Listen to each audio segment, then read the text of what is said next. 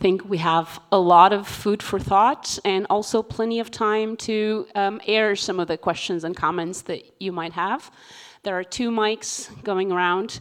Thank you for your great talk. And uh, I have a very fundamental question. Um, what's your definition of race?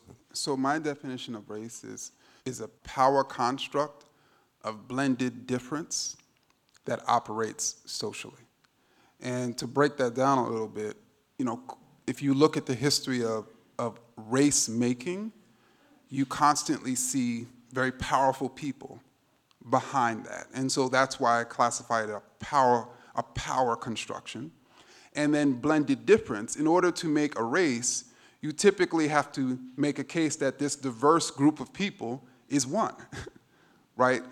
And so that's blended difference. And then that operates socially, meaning once we, of course, imagine the existence of races, we are constantly sort of operating or relating to them socially in, in almost every capacity of society.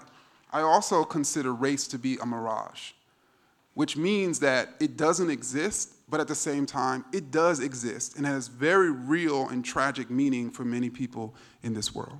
My question is uh, I mean, there's a tendency in the US of police killing black people.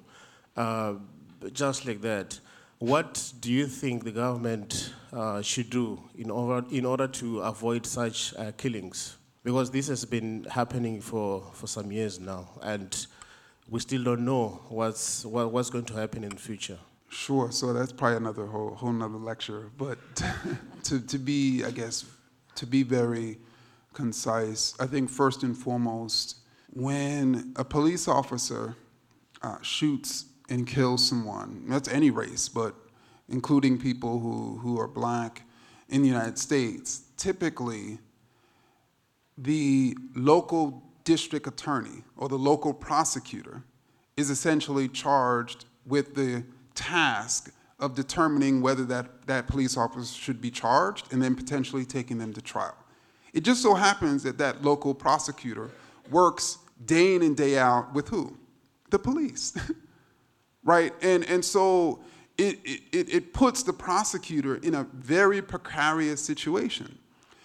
Also, the police department themselves is typically charged with investigating themselves, which, as you would imagine, sometimes, if not most time, does not lead to any sort of objective investigation. So, I mean, at the least, what we should have is an outside body investigating these police shootings, not the police departments themselves, and we should have an outside prosecutor that has no ties to local politics or the local police department or the local set of, of, um, of, of, of, of, sort of lawyers basically doing, making the determination whether to take this person to trial and, and whether, of course, to, to engage in that trial. But currently, that doesn't exist. And then I think also, police officers themselves have, in many jurisdictions, the legal right to shoot to kill whenever they fear. And, and so that then that's why so many police officers, their defense is, I fear for my life. And that's why I basically unloaded 16 shots into this person. And legally, they can do that. So clearly, that has to be changed. I have maybe two questions. One is there is, uh, historically, there, there is a, a, racist approach, at least in the part of the world from which I come from, mm-hmm. that helped us to defend and to essentially uh, ensure the survival of Ethiopian independence. That was partially a racist approach by saying we do not accept to be enslaved, we do not accept to be colonized, and it galvanized the um, it galvanized actually the anti-colonial fight. Uh, the first time the Italians came, and also the second time. How do you see it as a historian? Uh, that having this approach was also not, on, not the only, but one of the most important uh, issues? You know, I don't, I don't wouldn't classify that approach as a racist approach. Um, I think for people in, in, Africa or anywhere else across the world who were, who were being colonized or even enslaved, for them to say that they are just as equal as their colonizers and slave masters who are free uh, or not being colonized, and so therefore they are just as worthy of freedom and ruling themselves as, as their colonial masters. I mean, that's essentially connoting equity, that's essentially connoting equality, uh, that's essentially articulating anti racist ideas. And then driving to make that happen, to create sovereignty across the world, was essentially an anti racist drive. So I think certainly that's why I think the history of race in, in the world is a history of racist and anti racist struggle be, between those who are stating that no, you should be colonized, uh, and those saying no one in the world should be colonized, including us. I have a second question, if I may. Go ahead. Um, this, the uh, idea is that power and profit determines the way uh, racist theories are developed for, from a global perspective, from a uh, perspective of an enterprise or an, an economic, an economic um, uh, basis, uh, nowadays, for the globalization, we would say, well, if you include diversity, you would gain more profit. How do you see that? So that's interesting because you, you, have many people across the world who are operating based on racist ideas that largely have been taught to them by other people who benefited from those ideas being taught, that then yields to what I call unintelligent self interest. and, and so you have people who are operating. So, for instance, to get, take the United States, you have some communities where if you have a large population of people coming to that community through immigration or migration, it's actually, and you're a white male, and with, it, with the current setup in which because of your masculinity and your whiteness, you're gonna be first in line for new jobs, and you have more people, so therefore more goods and services, and so therefore more jobs, and then you become first in line, it's actually beneficial for you. But you've been taught that actually these people are going to take away your jobs, when in reality, they're actually going to create jobs for you. So it creates this sort of unintelligent self-interest. In the same case for many, many companies. Uh, it, is, it has consistently been shown in the United States and, and across the world that, that companies that have a more diverse staff and have a more diverse marketing approach are simply going to make more money.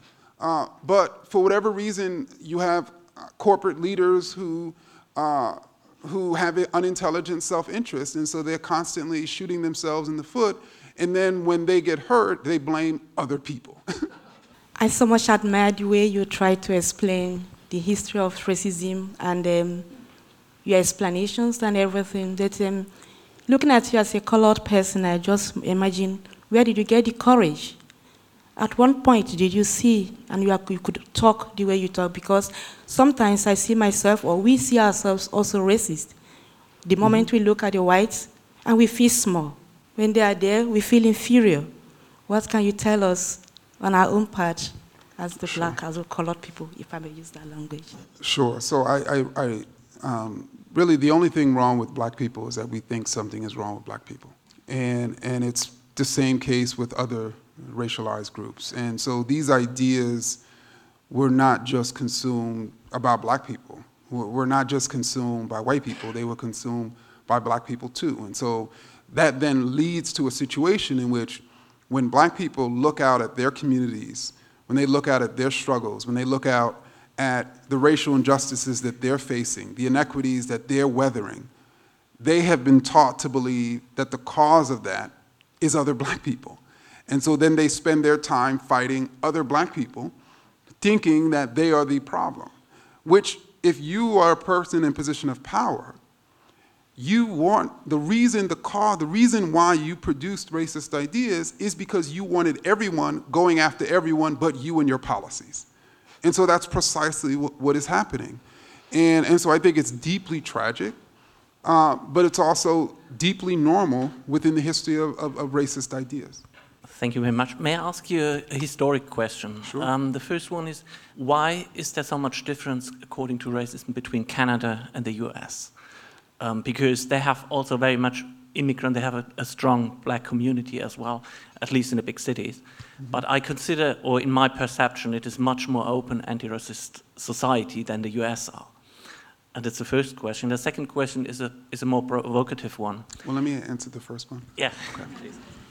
So, from, from what I've gathered um, from people who study racism in Canada, is that there's a tremendous amount of racism in Canada. Of now, um, I, I think you have a situation in which you can have racist ideas and policies operating within any sort of community, but those who are in power are more skillful in responding to them. Um, and therefore projecting to the world that the community is more united or that the problem is not as bad. I'm not as I'm not as um, knowledgeable about um, Canadian racism, but one thing I would say is, for instance, one of the reasons why Canada is opening up to migrants um, and immigrants is not be necessarily because, from what I've gathered, is because they're just extremely enlightened, is because they recognize how a population increase will actually help them in many different types of ways. And, and these are the people who are seeking to come to their country, and so why not uh, open them up? To give another example, I, I remember talking to someone the other day, and I, I didn't verify this, but uh, I think it, it's worth mentioning, um, that you have a situation in which in Haiti, um, you have people who are training to be doctors in Haiti, and Canadian recruiters are coming to convince them to come to, to, to, Canada after they're trained as doctors. So you have the, the Haitian government helping to essentially train doctors to stay in Haiti. But Canada, and I'm sure other places, are like, hey, after they're trained, we can just bring them to our nation and then they can take care of our people, even though there's a, there's a dearth of doctors in, in Haiti. The second question was, was then um, why not turning the argument and saying, I did it in, a, in, a, in an audience talking about colonial imaginaries um, to, to, to pupils. And I said, well, I'm a racist, but I'm fighting against it. And you are all racist too. And they were very angry with me about that. So perhaps sometimes it's the first insight to consider why we are racist somehow, but let's fight it. Yeah, so, um, so essentially, in my book, How to Be an Anti-Racist, I consistently talk about precisely what you just described, how being an anti-racist is a journey, is a constant journey of fighting against yourself, is a constant journey of fighting against ideas that have been taught to you since you could really understand the world. And so for somebody to imagine that they're not racist in a world that has been constantly raining racist ideas on our head, that have been constantly telling us that inequality is normal, uh, for, for somebody to make that case is, is someone to not be, is, is for somebody to not be sort of in connection with reality. And it's very, very difficult to grow up in this, in this world um, and to never think of any racial group in any way as inferior. I mean, it's, it's, it's very, very difficult. Now, are there people who do that? Probably. Uh, but it, I'm just saying it's very difficult for people to do that. It was fascinating to hear you speak. I have one question, and I would also like to share a personal experience. The question is very simple. Mm -hmm. We were basically talking about white racism. Is there also black racism? Okay, so again, as I mentioned earlier, it really depends on how we define racism. And so, do black people look upon other black people or even other non black people as inferior? Yes. And so, in that moment, when they are expressing those racist ideas, in that moment, they're being racist. Do you have black people who are supporting uh, policies that exclude other black people, which then reinforce racial inequities? Yes. However, you also have people of color who are using discrimination to create equity and that is considered by white people to be a form of racism because how they're defining racism. So, for instance, to me, there's racist and there's anti racist discrimination. Racist discrimination reproduces racial inequity. Anti racist discrimination creates equity. But if you're defining any sort of discrimination as practicing racism, then you're going to define those people who are seeking to basically equal, create equality in a room or a nation to be racist. And I wouldn't agree. Concerning the personal experience, that goes back about 55 years when I was a student in Lebanon at the American University of Beirut. I was sharing an apartment at that time with uh, Sudanese students, northern Sudanese. For all intents and purposes, they thought they were Arabs, but actually they were blacks. And the Lebanese always reminded him of that factor. We had the chance to have a speech by Malcolm X. Now, Malcolm X was a fantastic speaker. He had a cause, and I went to that lecture. I went to that lecture as a human being. That must have been in 1964. Somewhere around that Yeah. time, yes. And uh, at the end of that talk that he gave, I was no longer a human being. I was white. I realized that I was white. And I felt threatened by what he had said. And that was not a good feeling. And, and so I think you can then understand why some people would resist that and say, no, I'm not white, I'm a human being. But, but in order for a white person to be anti racist, they first have to recognize their whiteness because they first have to recognize how their whiteness gives them a particular set of privileges and, and the way they can operate sort of in the world uh, as, a, as, a, as a result of their whiteness. Because if, if you're not sort of taking account of who you are from a racial standpoint and then moving against that, then you're essentially going to fall into the pit of denial and not racism, which is essentially racism. And so I'm, I'm happy that uh, he gave you that recognition, and I'm sure he gave other Americans that recognition, which is why they really did not like him.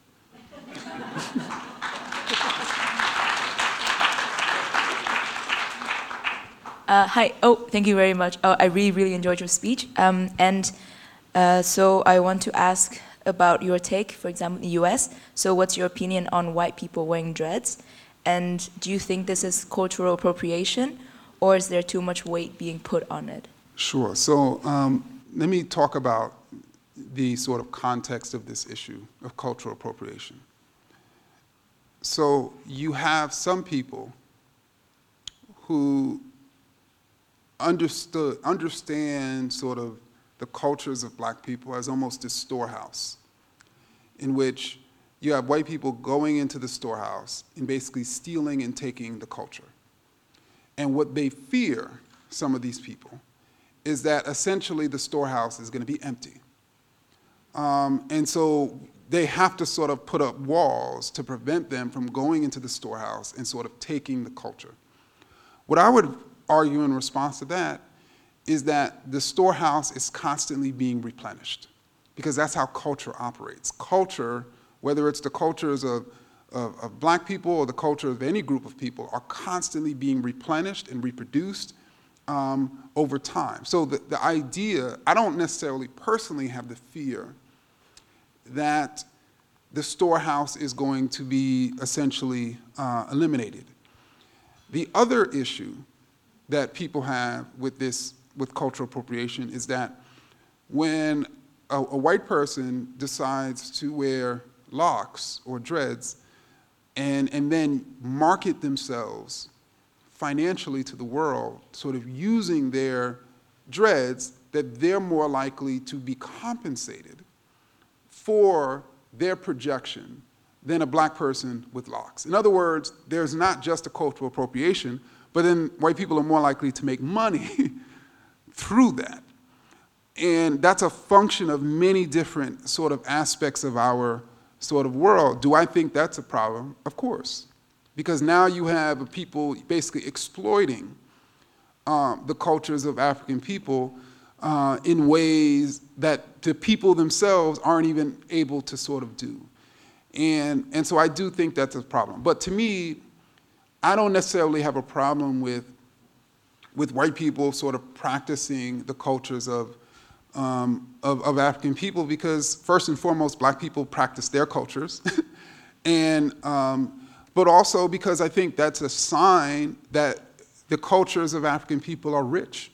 So my question basically concerns how we are to fight the anti-racist fight, I guess, because at our university we actually managed to establish a safe space for, for persons of color, and we still try to think about how we can educate people about um, racism at our university and in Freiburg generally, and uh, what people should be part of that fight. Because yesterday, for example, I heard a speech here where it was argued that what should happen in the future is that we should get more diversity into positions of power, because that would basically eliminate any sort of racism. But I guess by your definition, um, people who have not experienced racism themselves can also be anti-racist. So, um, Yeah, what so is your I- take on that? Sure. So I would definitely say that when when I say when I said that we should put people, anti-racist people in positions of power, I'm not necessarily saying we should put people of color in positions of power, because you have, as we've seen from Black America to Africa and across the world, you have people who look precisely like me or who are going to do more damage than other people. However, on, on, on the other hand, are people of color more likely to express anti-racist ideas and be willing to support equity? Yeah, um, generally speaking. So I think the first and foremost should be to put anti-racists in position of power. Now, at the same time, if you have anti racist in positions of power, what they're going to value is diversity. They're going to devalue, they're going to value the, a diverse administration, a diverse faculty, and a, and a diverse student body. They're not going to blame faculty and administrators and students who are not even there for the reasons why it's not more diverse.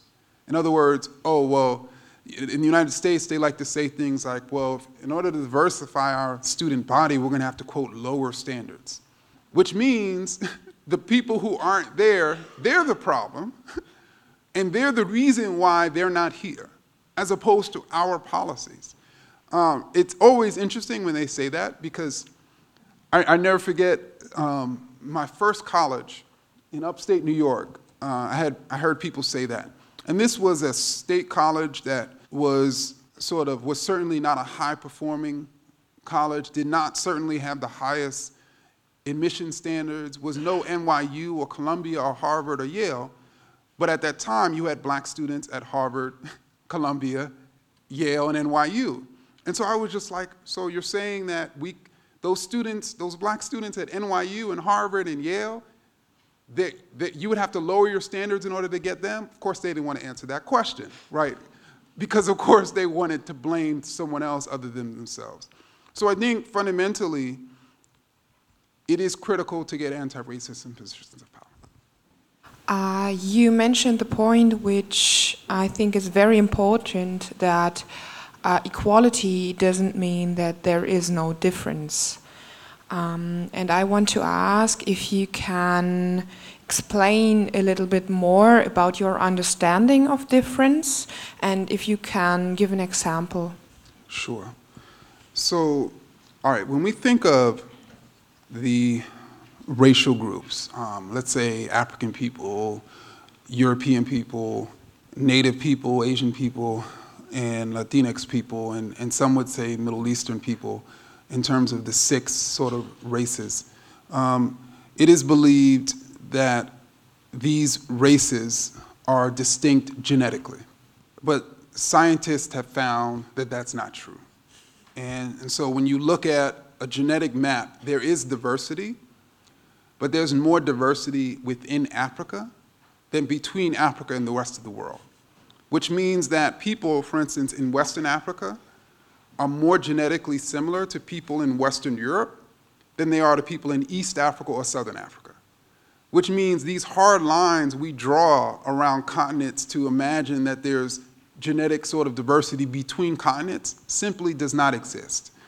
And that the sameness is about 99%, right?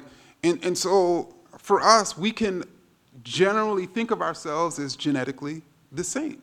However, when you look at, for instance, the way culture is practiced in Europe and Africa and Asia and in the Americas, and um, you can see cultural difference. You can see obvious cultural difference. The way that religion is practiced, to give an example, is, is profoundly different. And so, what that means is observing that difference and saying that those differences are equal. In other words, there's not, like, traditional African religions are not barbaric in relation to Christianity and Islam. Um, and, and, and so that means respecting those differences, but at the same time, recognizing the similarities in the way people worship around the world. So almost every religion has a sensation of God. now, the way, the way God is named and the way God is framed is different, but there is a similar sort of connection to the way in which God is the understanding of God. And so for us to say, okay, um, there are differences in the way God is worshiped, in the way God is named, in, in, in, the way God relates to us as human beings, but at the same time, there are similarities. So, what I'm going to do is I'm going to observe and recognize and equate both the similarities and the, and the differences. Um, and then, of course, something as simple as skin color. That uh, we can simply say that though there are all of these variations in, in skin color and hair color and in, in, in, in, in the way in which our nose and lips and, and ears and, and other parts of our body are shaped, that they're all equals. like we don't necessarily have to say the darker you are, the uglier you are, and the, the lighter you are, the, the prettier you are. Or what we're trying to do now as human beings is we're trying to create this sort of in between sort of, you know, so, you know, extremely pale people are tanning and, and, and darker skinned people are bleaching, and everybody's trying to reach this sort of happy medium that they consider to be the most beautiful. No, we can literally appreciate the diversity of difference.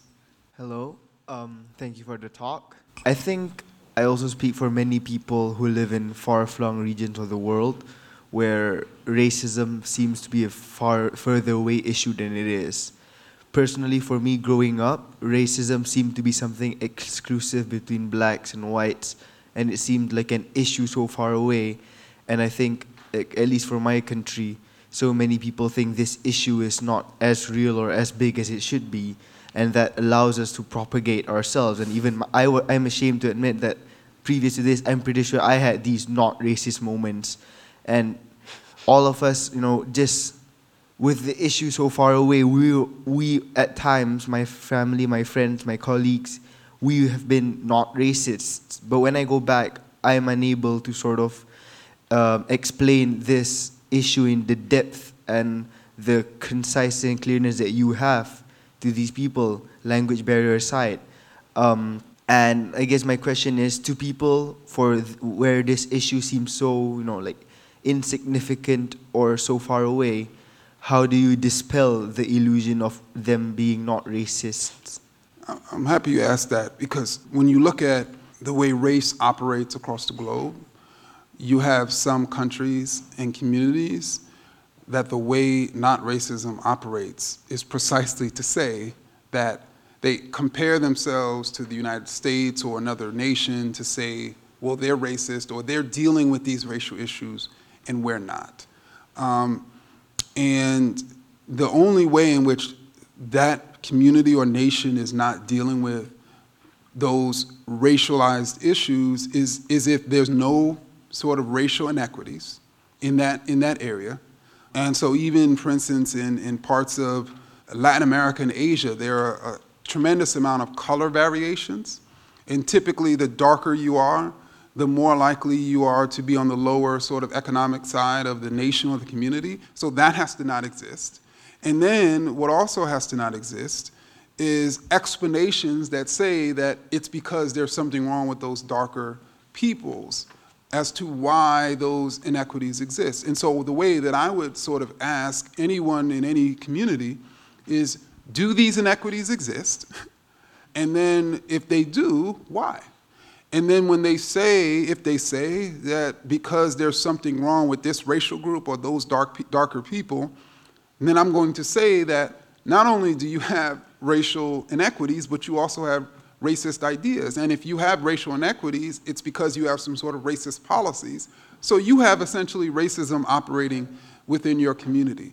Even I talk to people and in uh, scholars in the United States, scholars of Brazil, who say, oh yeah, you know, racism isn't really operating in Brazil like it is in the United States. Uh, and it's just, you know, something that causes me to laugh out loud because when I talk to uh, anti-racist scholars uh, in Brazil or, or, or, organizers, they, they, they think that, they say that racism is widespread. So, you know, that's what I would do. Ask about or look into inequities and look into explanations for those inequities and look into the policies creating those inequities. Thank you for being here. We've heard a lot of definitions of, of analysis about the problem, but let's take three, three fields racism, sexism, and our ecological problems, and we all have the data. We all know what is going on. But uh, looking out in the world, we can see nothing really changes. There is such an amount of resistance against change because we're dealing with systems. We're dealing with something abstract. We're not, um, it's not the point uh, to deal with the, the evil racist. It is the point that we are dealing with systems that are somehow racist or just the other points that I mentioned.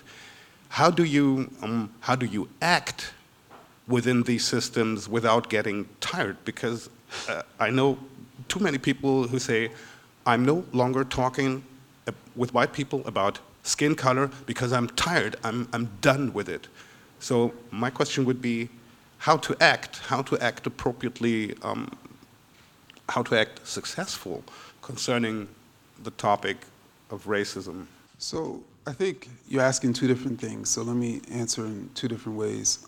First, in terms of those who are speaking to white people in particular and getting frustrated, I think that we should be very deliberate in using our time to talk to open-minded people, and that's including white people and even non-white people, um, and not really waste our time on closed-minded people. And typically, closed-minded people, the reason why they are unwilling to change their viewpoints is because a series of different reasons, but may, may be simply because their own personal self-interest is tied into reproducing that idea or even that policy, um, or their entire racial identity or sense of self is tied into that. So for instance, if you as a white person imagine that you've gotten into this position, this successful position because of your hard work, and you've been telling yourself that for your whole life and you're 55, and somebody comes along and says, no, actually, you've benefited from a series of racist policies, it's gonna be very difficult for, for somebody to to think differently about their world because they're going to have to think differently about themselves. So I think for us to understand that and, and not really waste time on people who, who are closed-minded. I think in terms of the system is, I think understanding racism as a system is extremely important, but we cannot, under, we should not be understanding it as a system. What I mean by that is, it is a system in that when you think of it, it, we have a collection of connected racist policies and racist ideas that are essentially banding them all together, which fundamentally operates as a system. But when we think of it as a system, we then imagine causes us to think of it as abstract.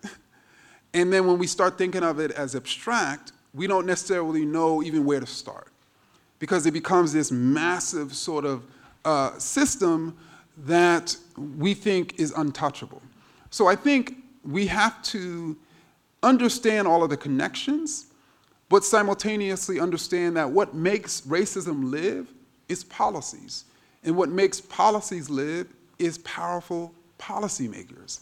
And every single one of these policies can be changed. And um, that is precisely why that struggle to get into positions of power is so difficult. Um, And, and so I think for us, we can essentially look and see the schematics of racism in seeing the people in positions of power in each and every one of these policies. That is what racism is. And then all of the ideas that are veiling all of those policies and making us believe that the problem is other people. And, and so what that means is, okay, we can narrow it to our own community, even our own industry, even our own institution, and say, okay, what are the policies that are causing the inequities? And then who has the power to change those policies? And for each and every one of us to basically be a part of that change. And if each and every one of us do, do that, then we'll have, of course, people doing that at every institutional level in every community across the world. Uh, but we, I think we should focus there as opposed to sort of the massive abstract sort of system. And, and I also think that once we believe that racism is permanent, racism will be permanent. that, is, that is essentially what those who are in positions of power, those who benefit from racism, want us to believe. And, and, once we believe that, we will stop resisting. And once we stop resisting, these policies will, will be guaranteed. And so I think we have to remember that, that we can't bring about change until, unless we bring change, unless we believe change is possible. I guess there were still two more questions. to Yeah. Thank you so much for your talk. This is a rather personal issue of mine, um, and pe other people might find it uh, stupid. uh, I moved to Germany four years ago from Iran to study here, and that was the first time that uh, I realized that I'm not white and I'm brown. So beforehand, I always thought that I'm a white person. And ever since then, uh, it's always been an issue for me. Who do we talk about when we say white people? Does it have to do with the economic status? Does it have to do with geographical borders? Or, um, I don't know, if someone comes from an uh, Eastern European country, is that person a white person? So that definition for me is, has always been very problematic. And then since the conference is addressing the white people, I'm very curious to hear about your definition of white people. Thank you so much. Sure. So I'm happy you, you mentioned your personal story because I think it allows us to see that whiteness shifts based on location. And so there is not, from my understanding, a global conception of whiteness that is the same no matter where that body goes. And, and so the way whiteness, whiteness is more so understood um, globally as people of European descent However, um, whiteness simultaneously in each nation differs. So who is identified as white differs in every nation. And so that's precisely how you can have a person who identifies or is identified as white in Brazil or Iran come to Germany and be considered not white. I mean, that's essentially how you can have that happen.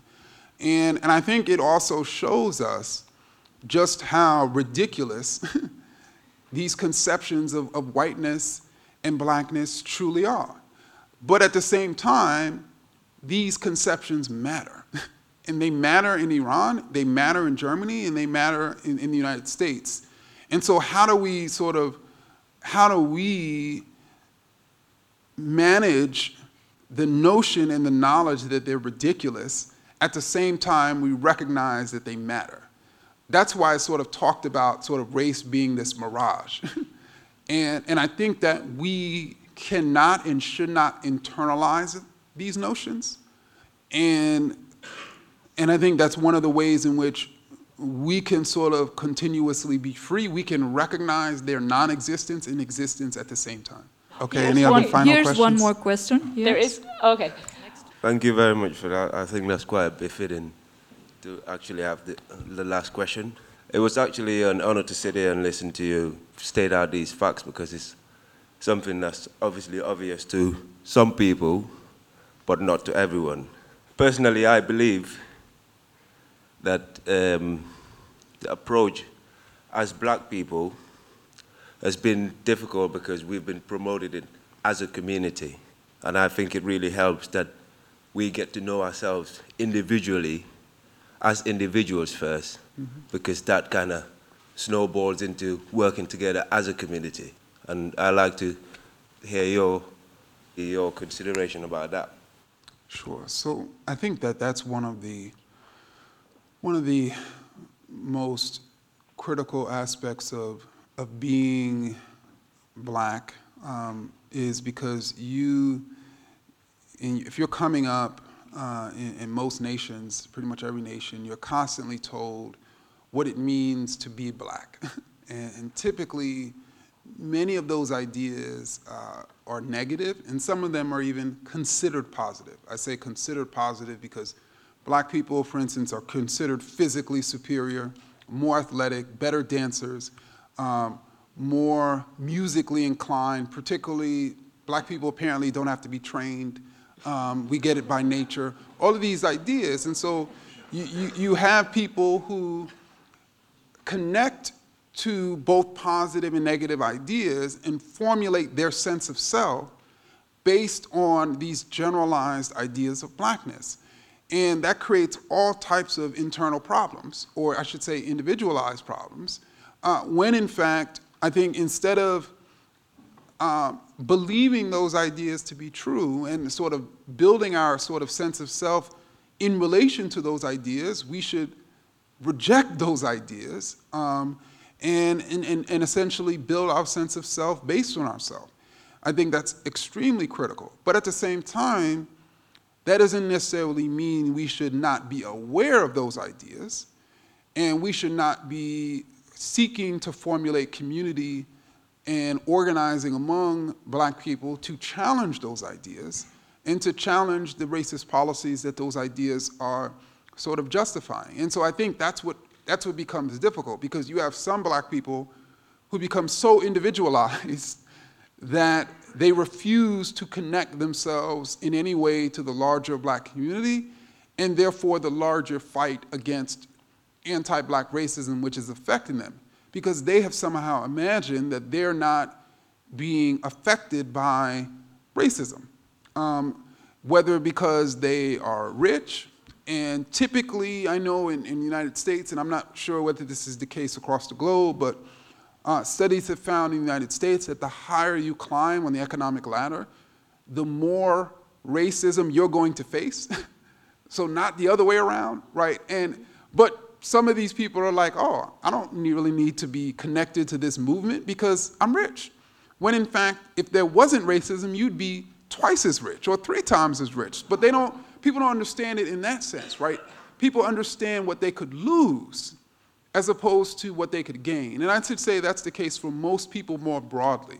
When, when people think about creating a post racist society, you have people resisting that because they think they would lose. they don't think about what they can gain. They don't think about how much uh, the, for instance, the wealth in this world is concentrated across the world in a very select few people.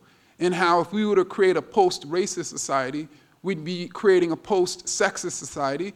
We'd be creating, a po- we'd creating many different forms of bigotry and, and exploitation and, um, and harassment that is affecting human beings worldwide would actually go away too.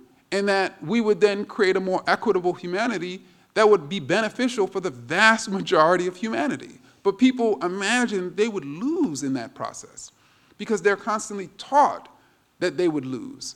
And that's what I talk about in terms of unintelligent self interest, and that all we need from people is to not be altruistic, is just to have intelligent self interest. Thank you.